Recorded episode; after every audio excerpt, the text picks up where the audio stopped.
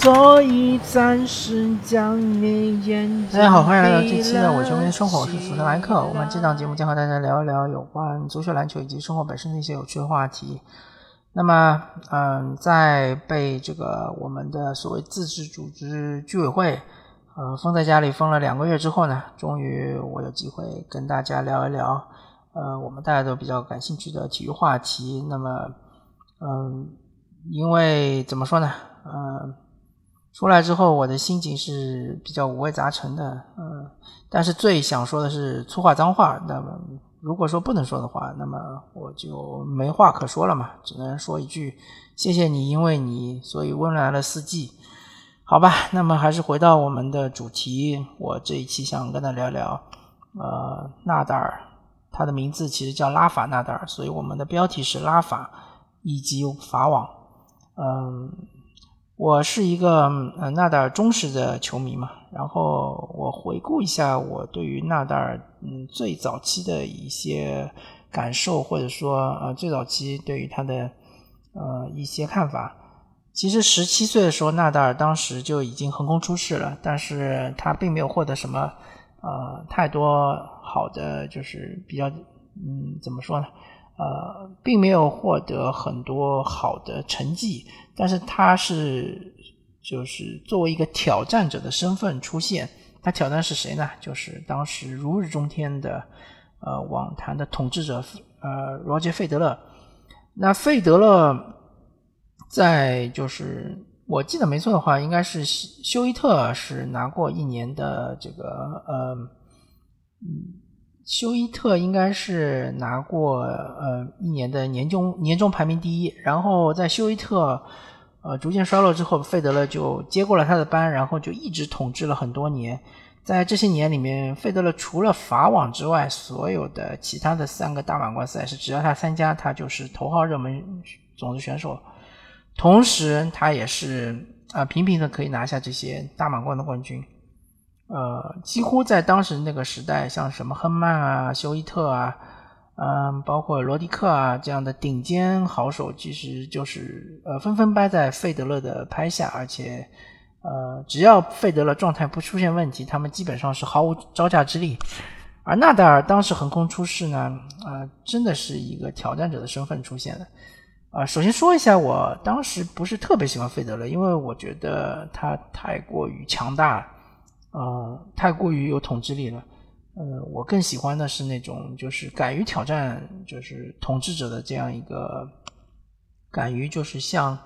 呃最强者进行挑战的这样的一种姿态吧，或者说这样的一种形象的球员。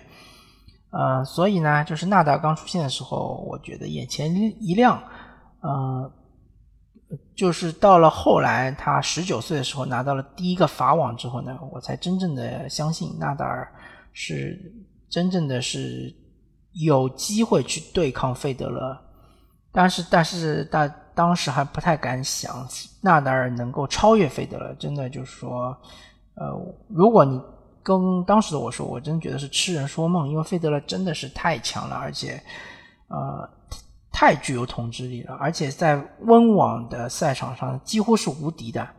那么，呃，在这个硬地赛场上，就是澳网和美网呢，我也觉得费德勒对纳达尔是有一定的优势的。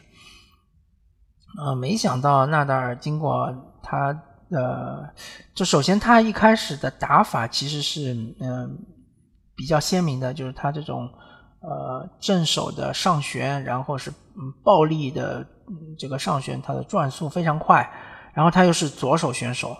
呃，所以他这个刚出来的时候，很多球员是不适应的，包括费德勒也不太适应他的打法。那么，呃，等到适应了之后呢，还是觉得就是说面对他的打法呢，还是有一些吃力。尤其是费德勒，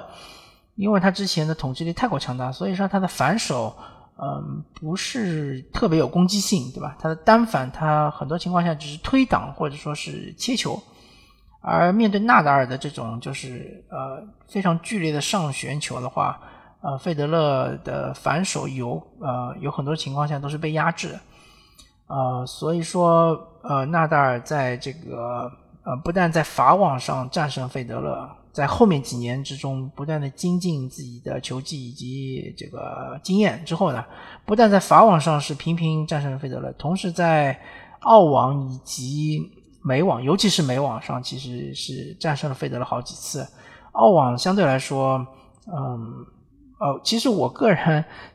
不是特别专业的网球评论。或者说是特别专业的网球的球迷、资深球迷，所以我对于澳网和美网，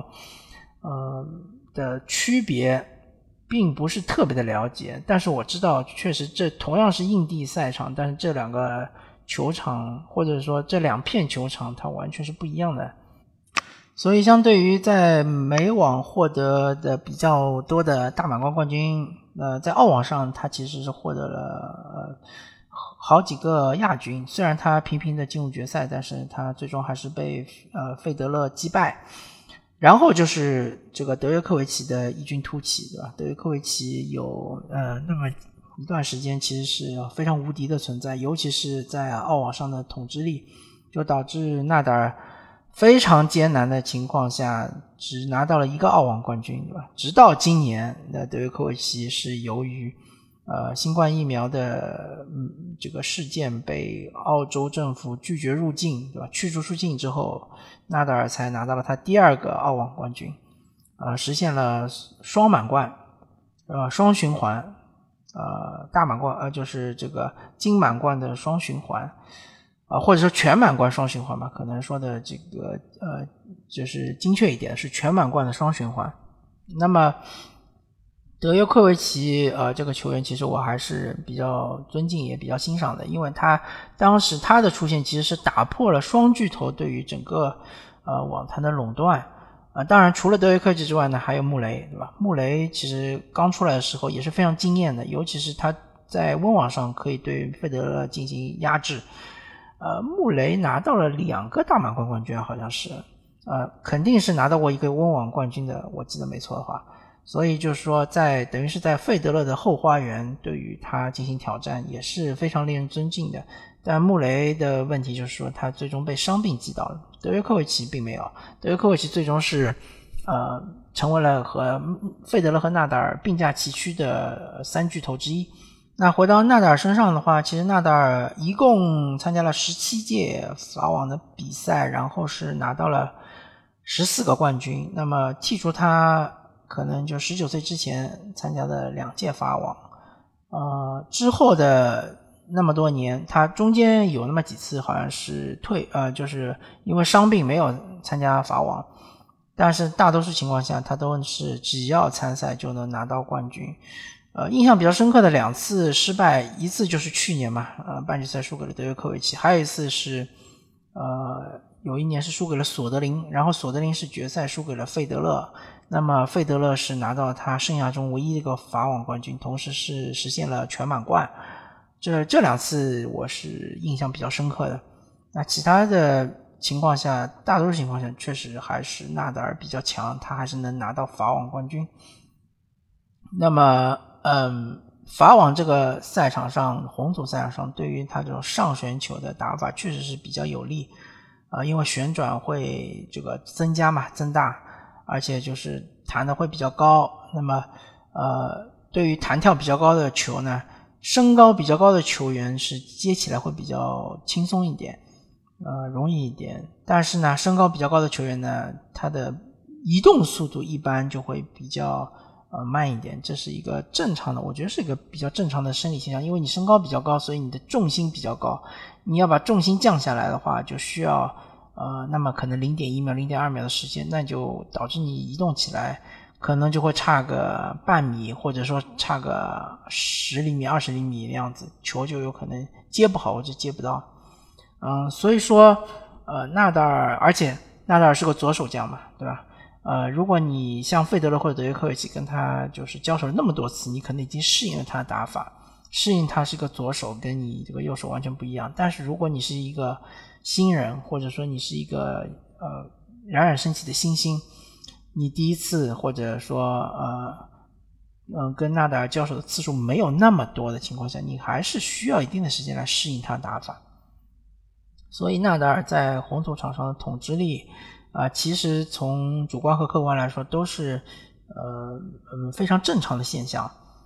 然后谁也不知道他是明年能不能参加法网，同时也不知道他明年能不能再次卫冕法网冠军。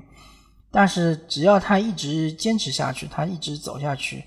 呃，法网的这个记录只可能被他自己打破。我觉得在将来的可以预见的很长一段时间内，基本上不会再有球员打破他的这个法网的冠军的这样一个记录。嗯，同时呢，其实就是纳达尔现在已经拿到了二十二个大满贯冠军，其实领先德约科维奇两个，呃，领先的幅度不算特别大，百分之十吧。但是，呃，大家都知道嘛，大满贯是呃网球职业网球的皇冠上的明珠，呃，每个球员都是非常渴望的，呃，就是就算你一整个职业生涯只拿到一个大满贯冠军，其实对于你来说都是非常荣耀的一件事情。所以说，每一每一个大满贯的比赛，所有的球员都是全力以赴，都是呃拼就竞争非常激烈的，呃，所以说拿大满贯冠军并不那么容易，嗯，包括像是之后可能就是温网，可能是德约科维奇比较强势的一个呃获得冠军的机会。然后后面的美网呢，其实我其实并不是特别看好德约科维奇，因为德约科维奇整个职业生涯美网获得的次数也寥寥无几，而且美网赛场这个硬地赛场上好多球员其实对他会产生一定的冲击，呃，所以说我觉得二十二个大满贯冠军，嗯，不能说很保险，但是呢，还是这个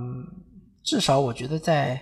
呃今年这个赛季。那个纳达尔还是应该会牢牢的占据这个大满贯冠军榜首的这样一个位置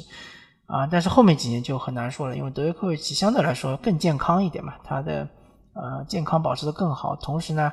感觉他就是说衰老的程度没有那么强啊，所以说呃还是拭目以待吧。当然，我我个人作为纳达尔的球迷，还是希望纳达尔。能够后面再呃更进一步，但是毕竟他的年龄摆在那里吧，马上就三十三十六，明年就三十七了，对吧？嗯，三十七岁对于一个呃，如果说你说三十七岁对于费德勒来说，他还有呃后面能够再拿到大满贯的这样一个机会，因为他的打法，整个职业生涯他是这种攻击性的打法，而且他的拍数，嗯，他不倾向于跟你打多拍。所以他相对来说对身体的消耗没有那么大，但是对纳达尔来说，尤其是他职业生涯的前几年，他是那种就是跑不死的打法，他是那种就是希望跟你进行缠斗，希望跟你进行多拍的这样球员，所以他的身体其实消耗是非常大的。好吧，那么感谢大家收听这一期的伪球迷的生活，我是主持人莱克，我们下期再见，拜拜。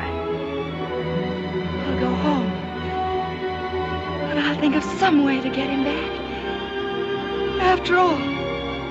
tomorrow is another day.